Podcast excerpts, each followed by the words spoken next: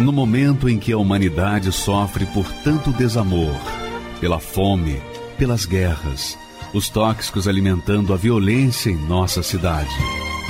Esta emissora traz até você momentos de amor, paz e alegria, através de um programa feito com carinho para o seu coração.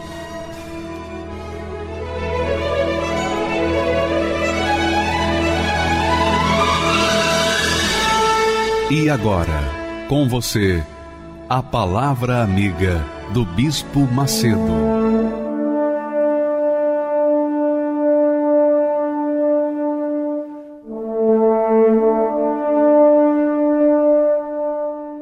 Eu quero dividir com vocês as experiências que, que o Senhor Jesus tem nos dado nesses últimos dias com respeito à oração, em especial a oração do Pai Nosso, que todo mundo sabe, todo mundo ora, todo mundo fala, mas poucos têm alcançado a sua profundidade, porque é a oração que agradou a Deus, que agrada a Deus, porque foi a oração que Ele mesmo nos ensina a fazer. É o próprio Deus que nos ensina a orar dessa forma.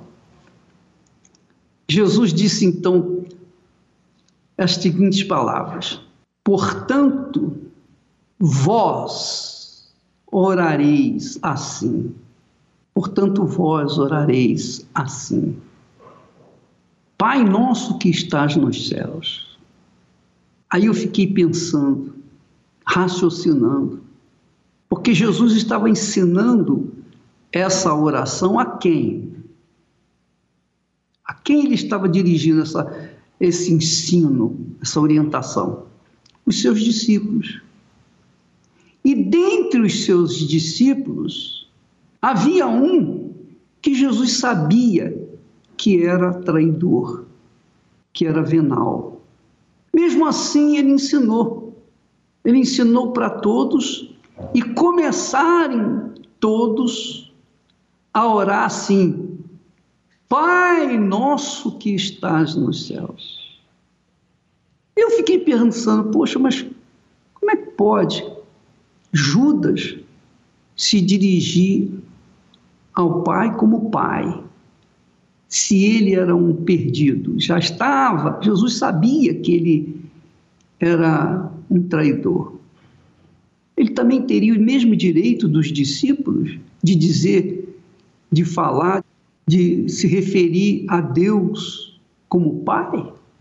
A quem nós nos dirigimos quando falamos Pai Nosso? A quem? É claro que o Pai, do ponto de vista que Jesus ensina, aí o pai é para todos. Só que não é pai no sentido pai e filhos.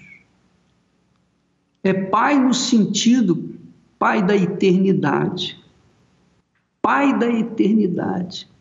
Alfa e ômega. Quer dizer, o princípio de tudo. Abraão foi chamado pai de muitas nações, pai de muitas nações. Então, não importa se a pessoa é convertida ou não, ela pode se dirigir assim, Pai Nosso. Porque no caso de a pessoa não ser de Deus, ela está se referindo ao Pai da eternidade sem nenhum, absolutamente nenhuma comunhão, intimidade com o Pai. Não é filho, é apenas mais um ser que veio a este mundo criado pelo Eterno Pai. Eu não sei se você está percebendo a profundidade disso, porque Quando Jesus fala Pai Nosso, ele abre a porta para todos, tanto aqueles que eram filhos, que são filhos nascidos da água e do Espírito Santo, aqueles que o aceitaram, tornaram-se, tiveram o poder de serem feitos filhos de Deus. Aqueles que creram tiveram o poder de serem feitos filhos de Deus. Mas não só para estes que realmente são filhos de Deus, mas Jesus abre a porta também para aqueles que não são filhos de Deus, que não têm nada com Deus. Também podem dizer Pai Nosso, porque aí se refere ao Criador ao iniciador de todas as coisas, ao Pai da eternidade, aquele que criou a eternidade. Então nós temos aí nesse contexto Pai para aqueles que são filhos e Pai para aqueles que não são filhos, mas que são criaturas, simplesmente criaturas. E isso é muito profundo. Então eu costumo dizer, meu pai, meu pai. eu não falo Pai Nosso, que pode incluir toda a humanidade. Não, eu falo meu Pai. Mas também falo Pai Nosso, porque muita gente que está perdida por aí precisa conhecê-lo para um dia também chegar ao ponto de dizer: Meu Pai. E quando esta direção, quando nós focamos esta direção, quando nós mentalizamos, elevamos o nosso pensamento a essa pessoa invisível, intocável, que a gente não sente, mas que a gente crê que está ouvindo a nossa oração, aí está o princípio da oração que vai fazer a diferença nas demais palavras da oração. Porque aqui está o princípio da oração. Aqui está o início, é o momento em que você entra diante do trono do Altíssimo. Então, se a pessoa fala, Pai nosso que está no céu, então tudo que ela vai pedir está jogando conversa fora, porque ela não está considerando-o como verdadeiramente Pai. Não está. Obviamente que quando há uma sinceridade e se foca, ó oh, meu Deus, tem compaixão de mim, ó oh, meu Pai, meu Pai, o nosso Pai.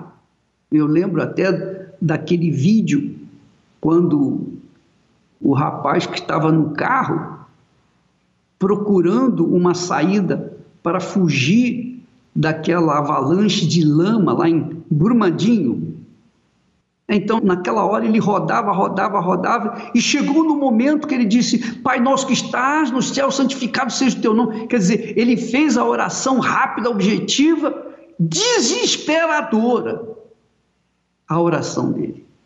E Deus o salvou, estendeu a mão e o livrou da morte.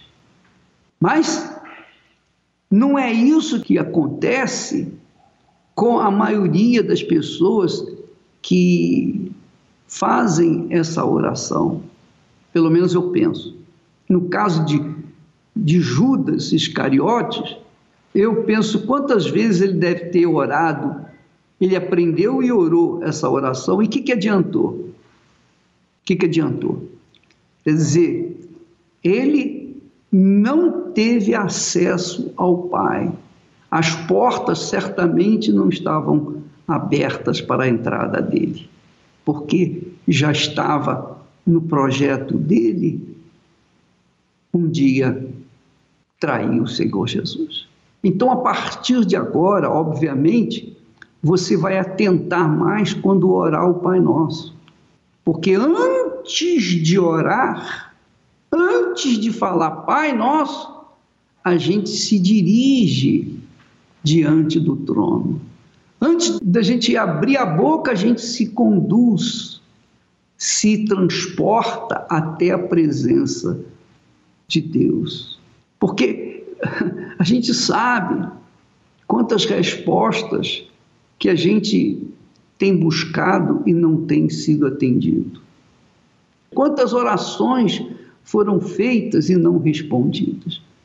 Porque com certeza não foi porque não era vontade do Pai, foi porque a pessoa não entrou na presença dele.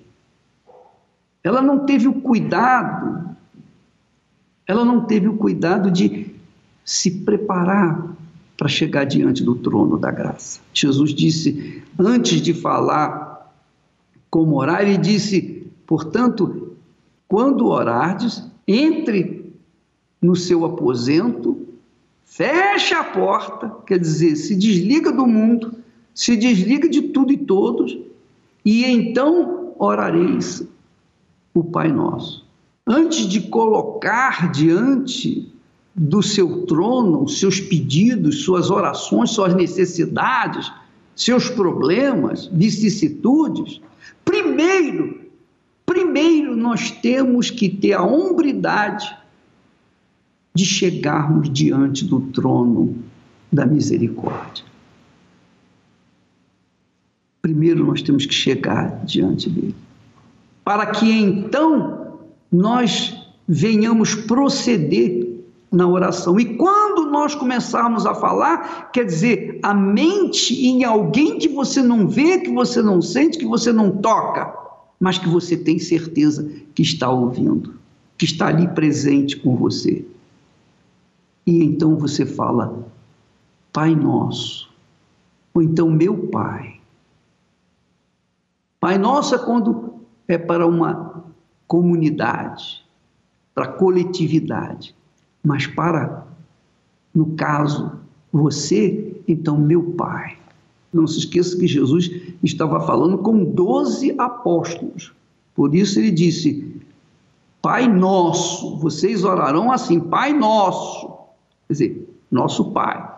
Mas pessoalmente, individualmente, para que você venha ser, digamos assim, visitado por uma força, por um poder chamado fé, que é do Espírito Santo, que vai te dar ousadia, intrepidez para chegar diante do Pai, você tem que se preparar. Você tem que estar com os seus pensamentos livres de tudo que está acontecendo, para que então você possa chegar para ele e dizer: Meu Pai, meu Pai, meu Pai. Eu tive uma experiência dessa, vocês já ouviram, aquela humilhação, quando naquela noite de sexta-feira, quando fomos humilhados e etc., envergonhados por aqueles que eu achava que eram nossos nossos pastores. E então, no momento da, dramático, desesperado, quando eu dobrei os joelhos, coloquei a minha cara entre os braços, eu disse: meu pai. Só isso. Meu pai. Eu, eu só falava isso, meu pai. À medida que eu falava meu pai, a primeira vez que eu, que eu falei meu pai, então foi na hora, foi imediato, quando ele veio e o meu pai, que eu chamei por conta da humilhação, da dor, do desespero, aquele meu pai foi suficiente para que o segundo meu pai, eu já não tinha mais aquela dor, aquela humilhação, aquela tristeza, angústia. Não, da segunda vez, quando eu falei meu pai, eu já estava começando a rir, sorrir, eu comecei a rir. E conforme eu ia falando, meu pai, meu pai, eu nem cheguei a pedir nada, eu não pedi nada, eu só falei meu pai. Foi muito gloriosa. E você, meu cara, meu caro e minha cara, você pode ter essa experiência.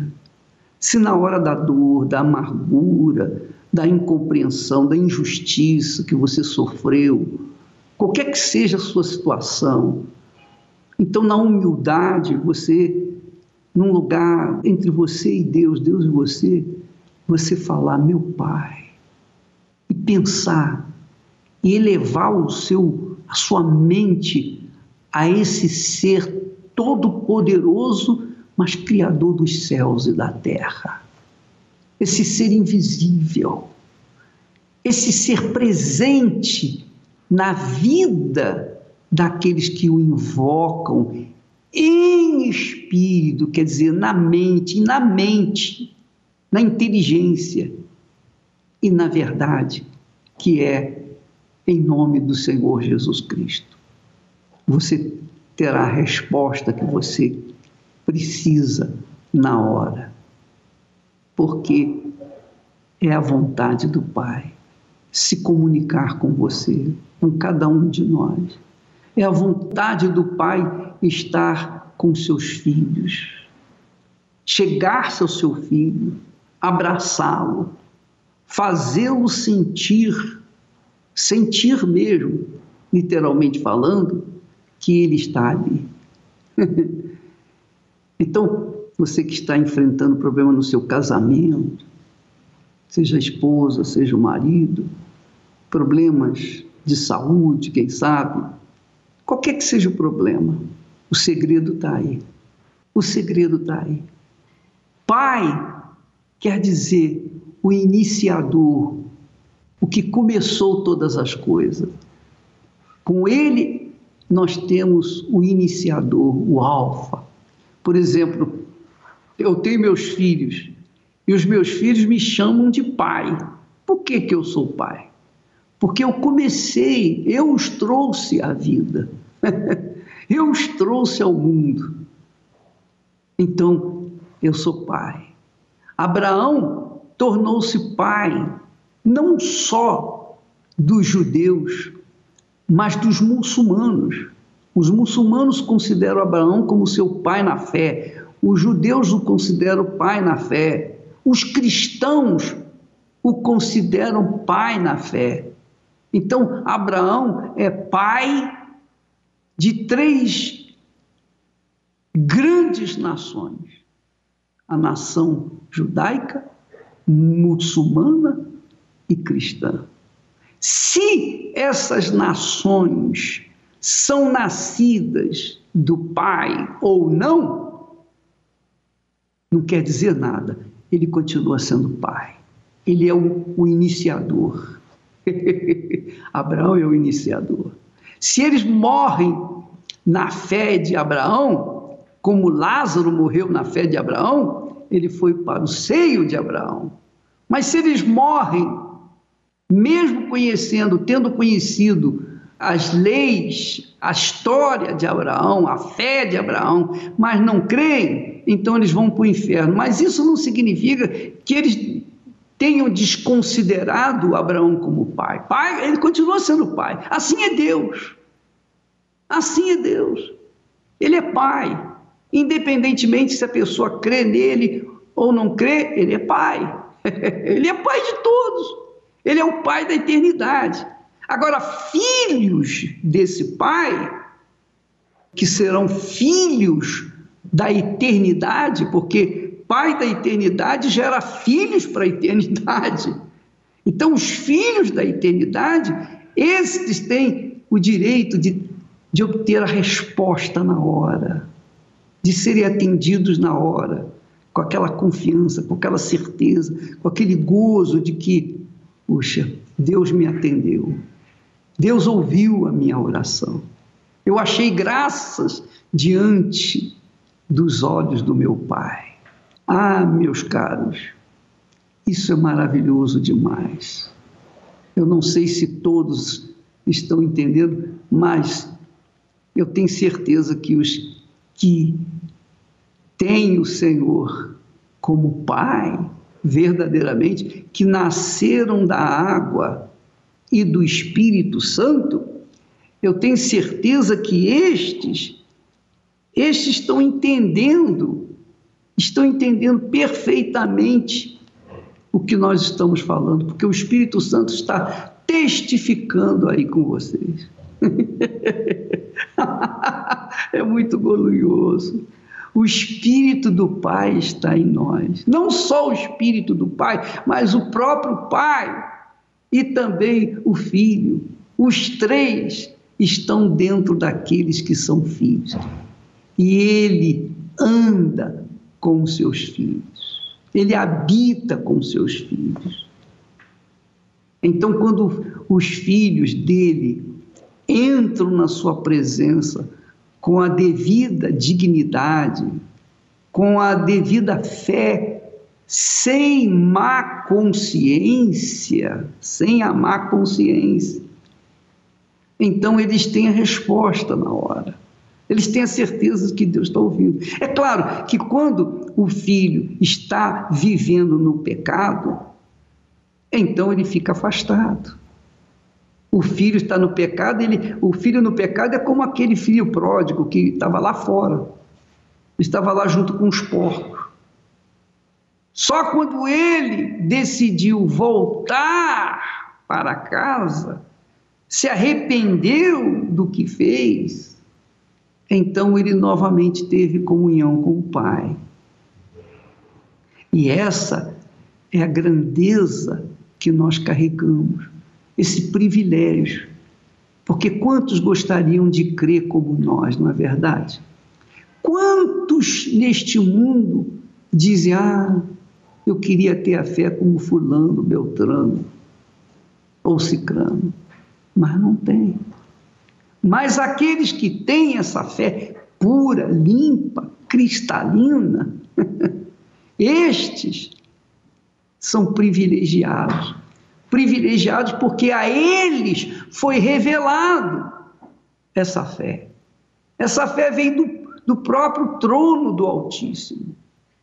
Vem sobre eles para que eles devolvam a Deus em forma de orações, louvores, serviços, de empenho da sua vida para a glória de Deus. Meus caros, Experimente isso. Qualquer hora do dia, da noite, da madrugada, quando você for orar, pense nisso. Às vezes a pessoa ora o tempo todo, ora, ora, ora, ora, ora, ora, ora, fica lá horas orando e sai dali vazia. Orou muito, está cansado de orar. Sai com aquela sensação, bom, eu cumprir os meus votos. Eu já cumpri os meus votos, já cumpri as minhas orações, agora eu estou bem. Mas no fundo não está bem, porque apenas falou, não houve um diálogo. Não houve um diálogo, houve um monólogo. Ele falou, falou, falou, falou, falou, mas não houve aquela resposta. Não houve aquela consciência alegre, feliz, limpa, de ter ouvido, de ter sido ouvido pelo Pai. Ore, clame, rasgue o seu coração e saiba que quando você fala, Pai, meu Pai, que estás nos céus, Quer dizer, você identifica a quem você está orando, a quem você está falando, conduzindo as suas palavras, a sua mente. E é óbvio que se há aquela sinceridade, aquela pureza da alma, se há uma consciência limpa, se não há o pecado para ficar cutucando, acusando, então você tem a certeza, plena certeza, convicção de que ele ouviu e ele respondeu naquele momento a sua oração. Claro que no decorrer da, da oração do Pai Nosso, a gente fala: seja feita a tua vontade na terra, como é feita nos céus. Então, os pedidos vão vir de acordo com a vontade do Pai. Mas antes de falar seja feita a tua vontade, a gente diz santificado seja o teu nome. Sabe o que, que significa isso? O que, que eu estou falando? O que, que eu estou é, dizendo para Deus? Santificado seja o teu nome. Se ele já é santificado, ele é a própria santificação. Mas por que, que eu falo, seja santificado o teu nome? É que eu estou colocando-me como instrumento da santificação dele aqui na terra. Eu estou me colocando como instrumento da glória dele aqui na terra. Então, quando eu o sirvo, quando eu ganho uma alma, por exemplo, uma alma que eu ganho para ele, então eu estou santificando, eu estou glorificando e levando outra pessoa também a santificá-lo. é para arrebentar. Então, você imagina como tem importância essa oração. Mas não é oração repetitiva, de chegar cansado e ficar falando, Pai nosso que está no céu. Aí você pode até incluir Ave Maria cheia de graça, etc. Porque, da mesma forma que a Ave Maria não funciona, o Pai Nosso também não vai funcionar. Mas quando você coloca a alma, quando você coloca a vida, quando você você vê uma mudança na sua mente. E você vê que a inspiração dele vem para você. Uma palavra, uma única palavra que ele dá para você já é o suficiente para você saber tudo que você tem que fazer. Essa é a realidade. Portanto, aí está o segredo. Mas a oração tem que ser falada com Deus. Oh, meu Deus em o nome do Senhor Jesus, meu Pai, eu entro na tua presença. Eu sou filho por conta de Jesus ter me salvado, me lavado dos meus pecados. E então o Espírito Santo veio, Jesus enviou o Espírito dele para me fazer uma nova criatura. Pronto. Então eu sou filho, filho de Deus, herdeiro de Deus. Eu sou parte da nação santa, propriedade exclusiva dele. Pai, meu Pai que está nos céus. Você vai ter experiências gloriosas na sua vida. Você vai crescer na fé, você vai desenvolver na fé, você vai ter um entendimento muito além daquilo que você tem tido. Porque aqui no mundo o entendimento é assim: você crescer em números, mas quando você tem essa intimidade com o Pai, com o seu Pai, ele te dá o entendimento, ele te dá a percepção de que uma alma, apenas uma, que você ganhou naquele dia, poxa, já valeu mais do que toda a Terra, todo o planeta Terra na sua vida. Graças a Deus. Deus abençoe a todos, em nome do Senhor Jesus. Amém. Toda palavra é uma semente jogada no chão coração. Cabe ao cristão com muito amor cuidar dessa planta que os frutos virão. Virão.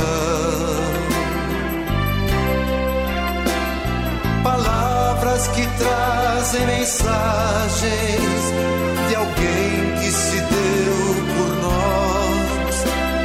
às vezes nos fazem tremer por não as querermos viver. Toda palavra é uma semente jogada no chão do coração.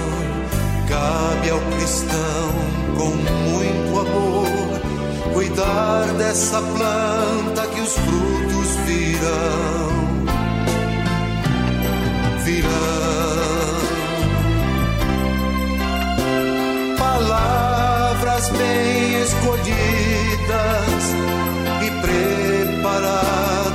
Amor, enfim nos falam de vida, que é o próprio Senhor. Toda palavra é uma semente jogada no chão do coração. Cabe ao cristão com muito amor cuidar dessa planta que os frutos virão. Virão.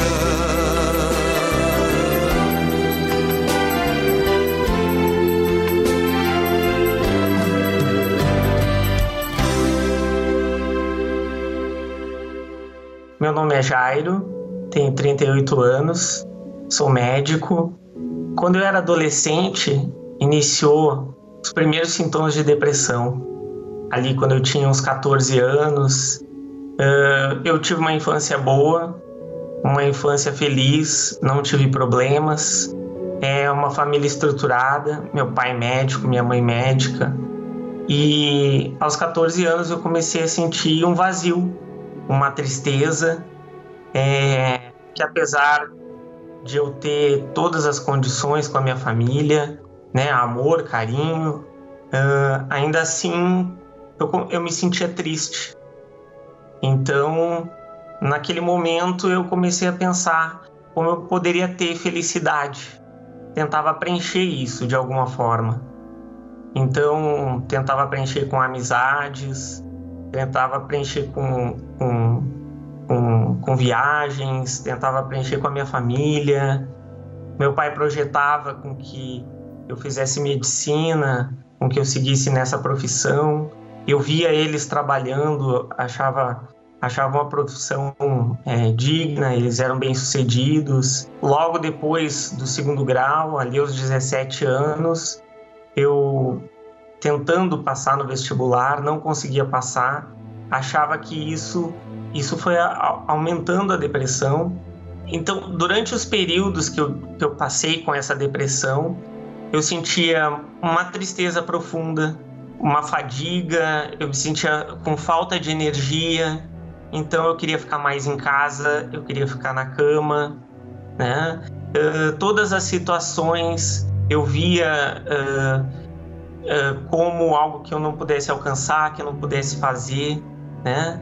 É, era, era um olhar cinza, assim, era um olhar do mundo é, triste, como se nada pudesse me trazer alegria. Após isso, então, a minha mãe é, me convenceu com que eu fizesse é, terapia, com que eu fizesse tratamento com psiquiatra, com remédios, né? Então, eu comecei a tomar e os remédios realmente eles eles acabavam mexendo no meu humor, eles acabavam um pouco, por um período eles funcionavam, mas não eliminava aquilo.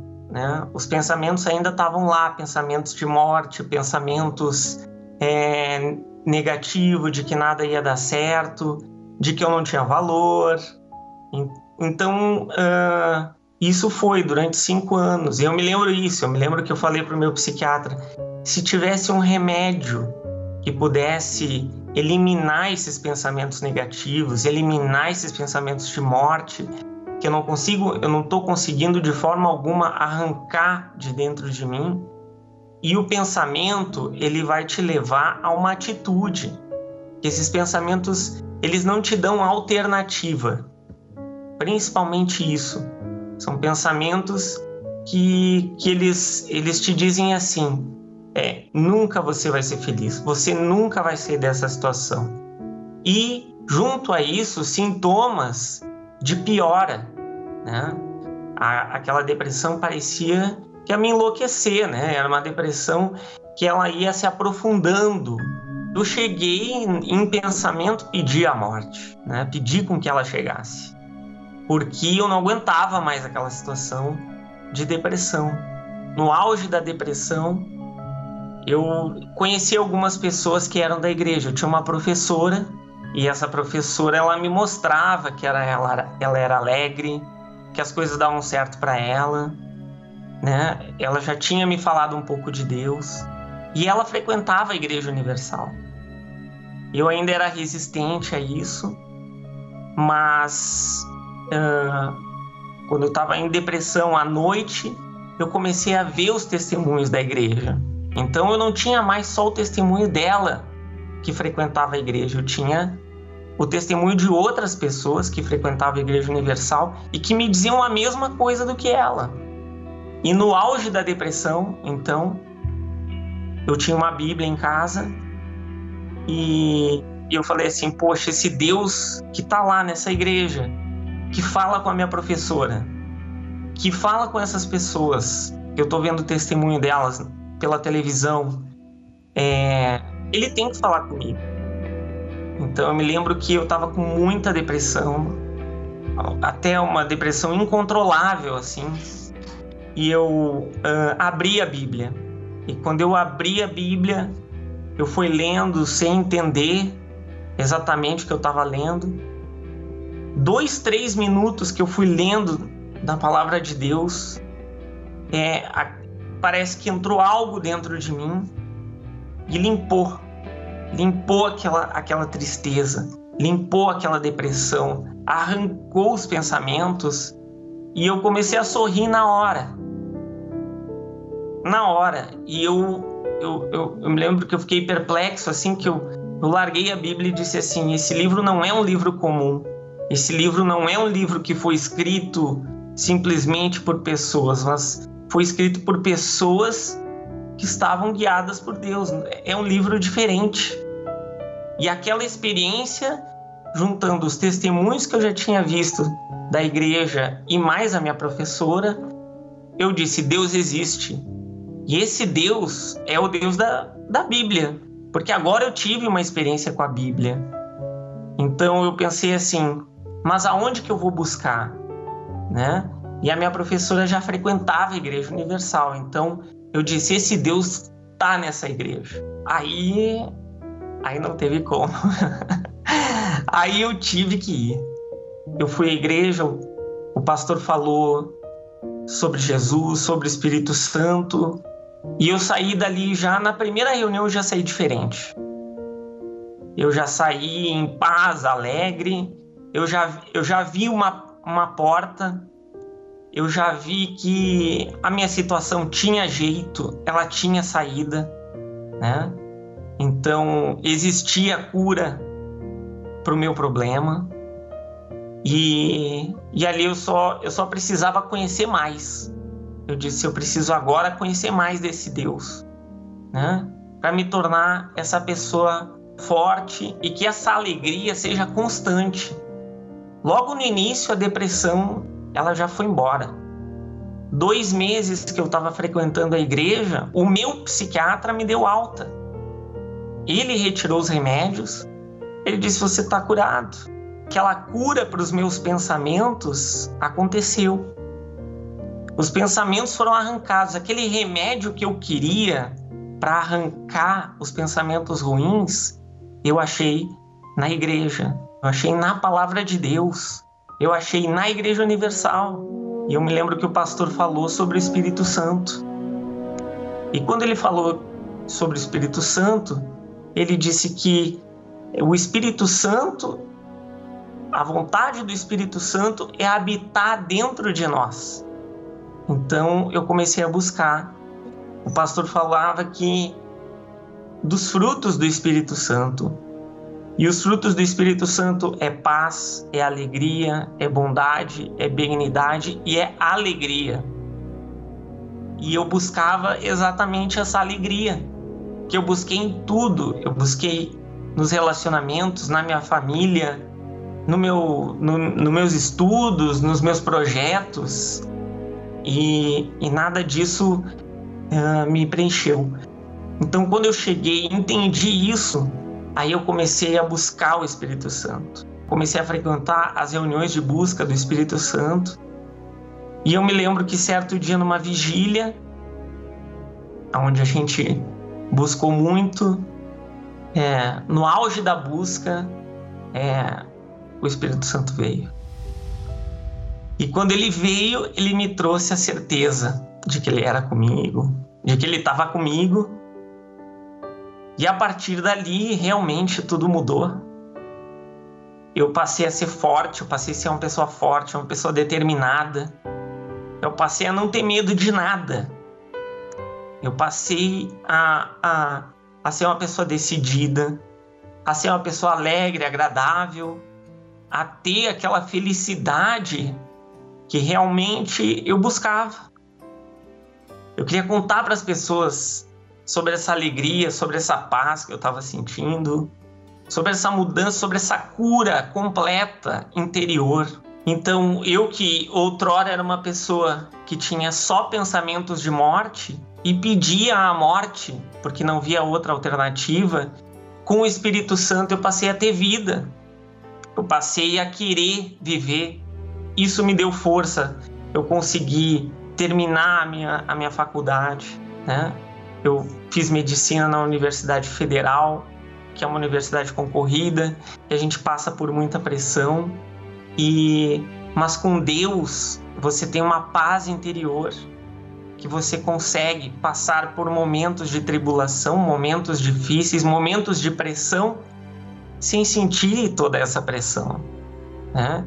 Nesse momento você passa somente com a certeza, você passa com alegria, você passa, é, é, você começa a ser positivo espontaneamente. Não é algo que você se, tem que se esforçar para ser assim. É uma mudança completa. E e aí na vida sentimental também, né? Eu encontrei uma pessoa também da fé. Então, essa é a transformação que Deus faz, né? Que Deus fez na minha vida. E eu continuo agora depois que me formei é, atuando. Eu atuo, sou médico da emergência. E nesse momento, que é um momento que as pessoas é, estão com muito medo, ansiosos, atemorizados com o que a gente está passando, né? Muitas estão deprimidas, mas no meu próprio atendimento eu consigo levar essa paz que eu, que eu recebi de Deus. Eu consigo levar para elas e, e, eu tenho certeza que esse momento vai ser um momento que a gente é, vai se fortalecer mais ainda. Mas se eu fosse um médico sem o Espírito Santo em depressão, com certeza agora eu ia pedir um afastamento, ia ficar em casa três, quatro meses e voltaria só depois que passasse esse momento. Mas com o Espírito Santo não. O Espírito Santo ele, ele me dá paz, força para ajudar as pessoas, né? E eu tenho certeza que eu ajudando as pessoas eu vou ser muito mais útil e realmente eu tenho eu tenho essa tranquilidade, essa confiança de que nada vai acontecer comigo, que eu vou estar lá ajudando as pessoas, eu vou levar essa tranquilidade, essa paz. E então para mim o Espírito Santo é tudo. O Espírito Santo ele mudou a minha vida. Eu não trocaria o Espírito Santo por nada, por nada. Ele é tudo para mim. Ele é a minha força, a minha paz, a minha alegria, a minha fé e a certeza da minha salvação. Então, o Espírito Santo é tudo. E eu não troco ele por nada.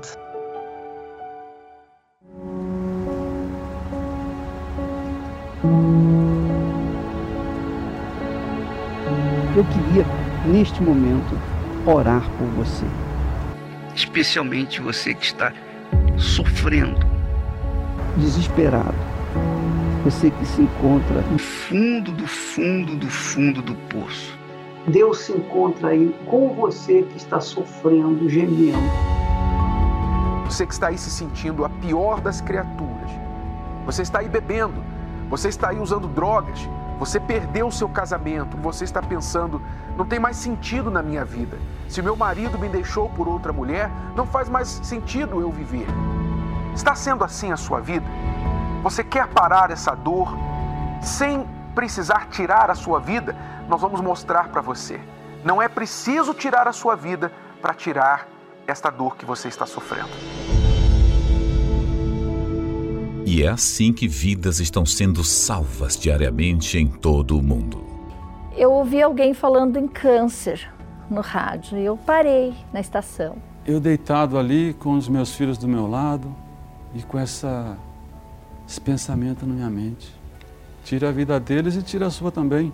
Liguei o rádio, ouvi alguém falar comigo. Ei, é você mesmo. Naquela hora que eu tava com a corda no pescoço, que eu ia me atirar daquele armário, esse pensamento na minha cabeça. Aquela voz, aquele pastor, nós temos pastores prontos para te ajudar. Agora imagine se essa programação não existisse.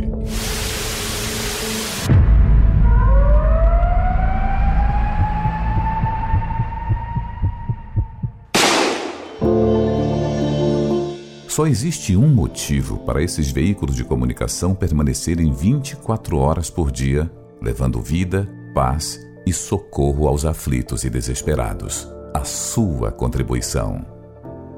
É por essas antenas que alcançamos os lares dessas pessoas que necessitam da sua ajuda. Desde a época de Jesus, ele já sabia que sobre o telhado o alcance de pessoas era bem melhor. O que vos digo em trevas, dizei-o em luz, e o que escutais ao ouvido, proclamais sobre os telhados. Seja livre aí onde você está. Seja livre desse pranto.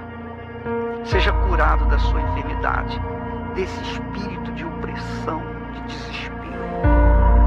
Seja um proclamador do telhado e ajude você também a chegarmos àqueles que já não sabem mais o que fazer.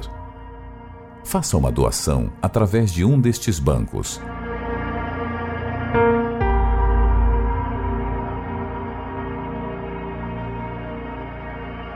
Se preferir, doe pelo site universal.org/doar, pelo aplicativo da Universal no seu smartphone ou tablet, ou faça sua doação diretamente em uma Universal. Elevo os meus olhos para os montes, de onde me virá o socorro.